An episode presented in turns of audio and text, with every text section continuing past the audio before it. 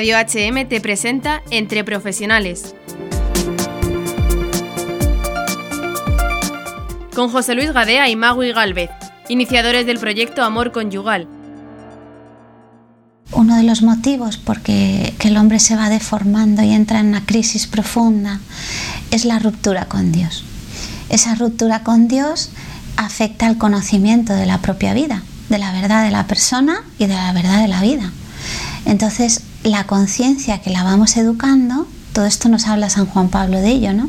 La conciencia que la vamos educando, pues cuando no tiene un conocimiento sobre una verdad, pues está absolutamente deformada. Por lo tanto, las opciones que te van a llegar en la vida, tus elecciones van a ser equivocadas.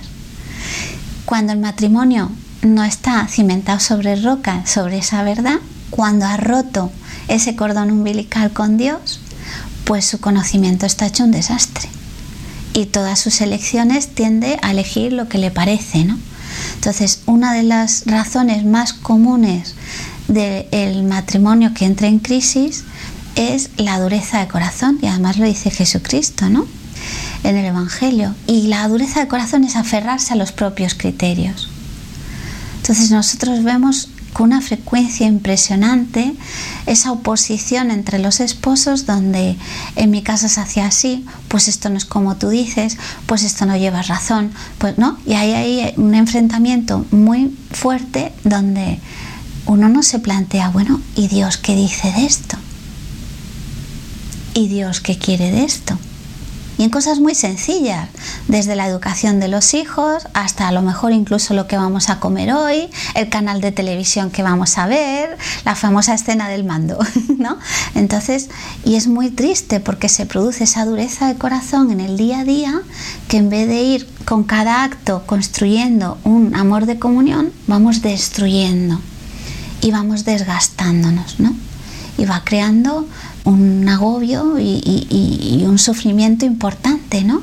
Y luego llega a extremos brutales. Bien, entonces, este es el factor más común, más frecuente, la dureza de corazón. Yo me aferro a mis criterios, a mi modo de ver la vida y ni siquiera me cuestiono cómo lo ve Dios o cómo quiere Dios que en este momento, frente a este canal que quiero ver o no quiero ver, cómo quiere que yo me comporte, ¿no? qué importante es, por eso decíamos en programa anterior, la importancia de acoger una cruz bien entendida, como es necesario para, para la unión siempre renunciar, ¿no? De la renuncia nace la unión, ¿no? Y sospechar de uno mismo, porque la soberbia la tenemos en nosotros como muy, muy ahí, muy arraigada, ¿no? Este yo, ¿no? Y para un matrimonio que implica ser uno, ser uno, es que es necesario mirar al amor con mayúscula, ¿no? Ahí hay una gráfica que a mí me gusta mucho que hace José Luis, que es cuando yo tengo una forma redonda, él la tiene un poco alargada, ¿no? Y entonces, pues claro, la redonda le dice, es que tú estás muy alargadito por aquí. Y él le dice, pues tú estás demasiado redonda, ¿no? Pero cuando uno empieza a mirar a Dios, dice, ah, pues es que Dios tiene esto. Y cada uno se confronta frente a Dios. Entonces se va conociendo a sí mismo, pues por ejemplo, cuando ve a Jesús que vuelve de, un día intenso, ¿no? Y vuelve a casa y se encuentra a la suegra enferma. Ahora uno se plantea, si yo vuelvo de, trabajar, de un día intenso, de un día donde lo he pasado mal, he tenido muchas dificultades y me encuentro a mi suegra enferma o me encuentro al niño con todos los juguetes por medio, ¿cómo actúo yo? Pues a lo mejor quejándome, a lo mejor, ¿no? ¿Y cómo actúa Cristo? Pues le toca a la suegra, la cura y luego le traen más enfermos. Entonces así uno va aprendiendo mi verdad en la relación, ¿no? Yo miro al amor con mayúscula, encarnado, y me cuestiono cómo soy yo, ¿no? Esto es ese hacer lo que Él os dice, que nos dice nuestra madre, ¿no? Verle en cada cosita pequeña. Esto es como nos va permitiendo ese corazón endurecido poder, pues, que Cristo lo convierta en un corazón de carne que pueda latir, que se deje hacer por el Espíritu Santo, ¿no? Otro de los temas que hemos visto que es muy doloroso, muy doloroso, es el orgullo espiritual. A menudo las mujeres acogemos el don. Esto también nos habla San Juan Pablo de ello, ¿no?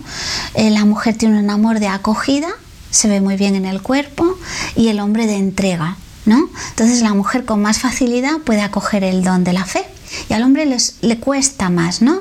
Luego además es verdad que la mujer pues está llamada a ese engendrar vida, que no me refiero solo a la vida humana, ¿no? De, sino a eh, engendrar esa vida, al cuidarla en las casas muchas veces somos nosotras la que llevamos ese peso de tirar, ¿no? De la oración en familia, ¿no? Y para muchas mujeres es muy costoso, ¿no? Se les hace un poco hasta que la familia no empieza a responder, pues es duro tirar de ese carro, ¿no?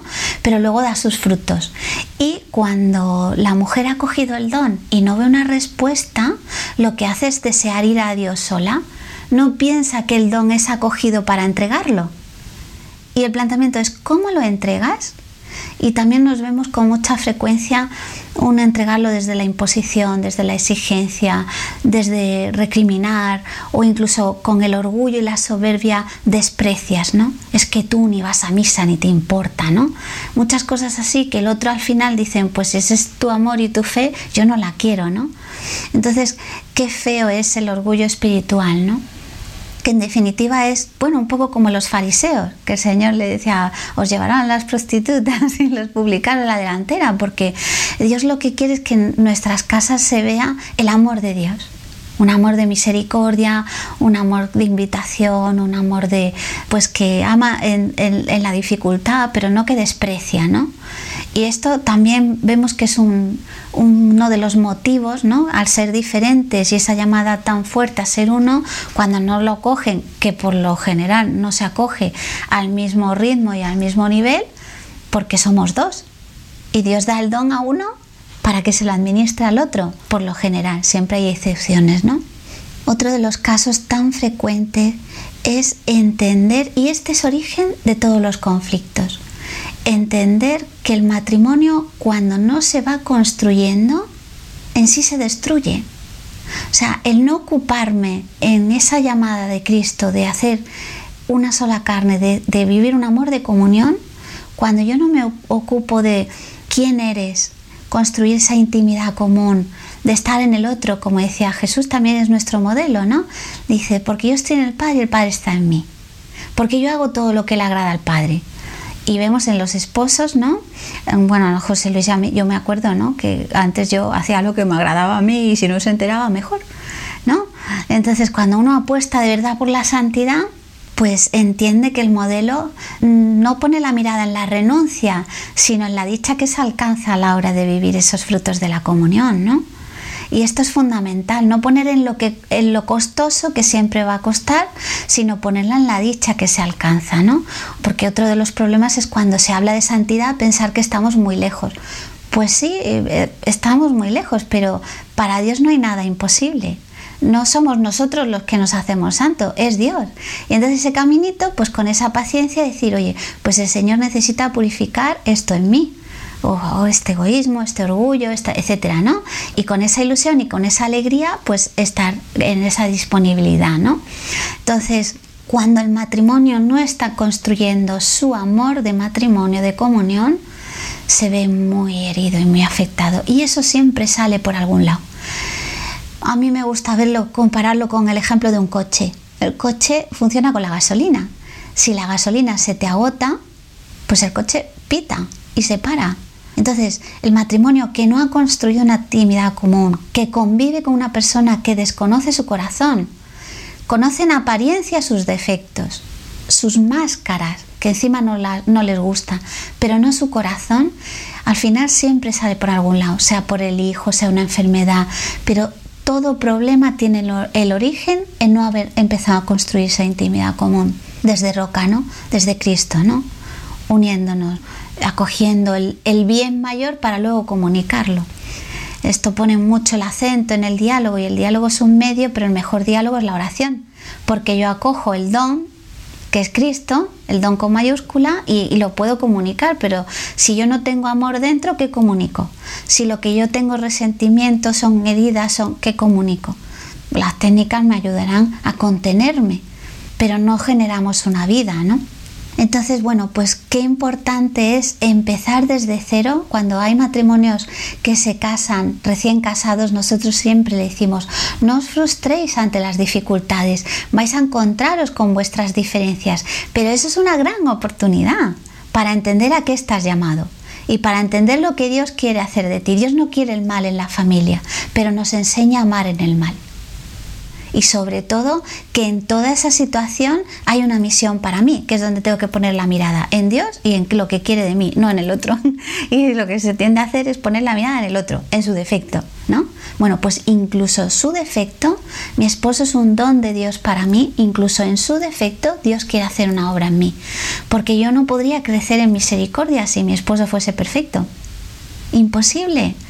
Con los libros, con la teoría no, Dios lo quiere en la carne, nos dijo ser una carne, porque Dios se encarnó. El amor lo quiere la espiritualidad encarnada, no quiere una cosa teórica. Entonces yo no podría crecer en paciencia si mi esposo no tuviera límites. Y, sus torpezas y no podría crecer pues en tantas cosas, ¿no? En virtudes. Entonces es un camino de, virtud, es un camino de virtud. Es el hombre vicioso, el hombre sin Dios, se convierte en un hombre vicioso y el hombre con Dios emprende un camino de crecer en virtudes. ¿no? Y para eso, pues también los defectillos es la oportunidad.